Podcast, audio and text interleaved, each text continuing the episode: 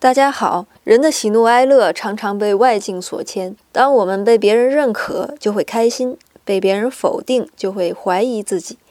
但是回过头来想想，一定要这样吗？当我们拥有绝对的自信时，还会这样吗？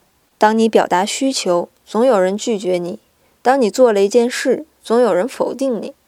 没有人可以完全围着你、肯定你、接受你、满足你，因为你不是这个世界的中心。因此，我们都有一个常识，那就是别人拒绝你和你本身好不好，并没有直接的关系。我觉得一个自信的人，从不会看清自己，也不会看清别人，更不会时时刻刻拿出他的自信给别人看。就像你相信一加一等于二，有人告诉你这个答案是错的，你顶多觉得这是个玩笑。自信的人也是如此，和外在无关，不用证明，别人也无法证明。今天您回复“自信”两个字，给您看文章。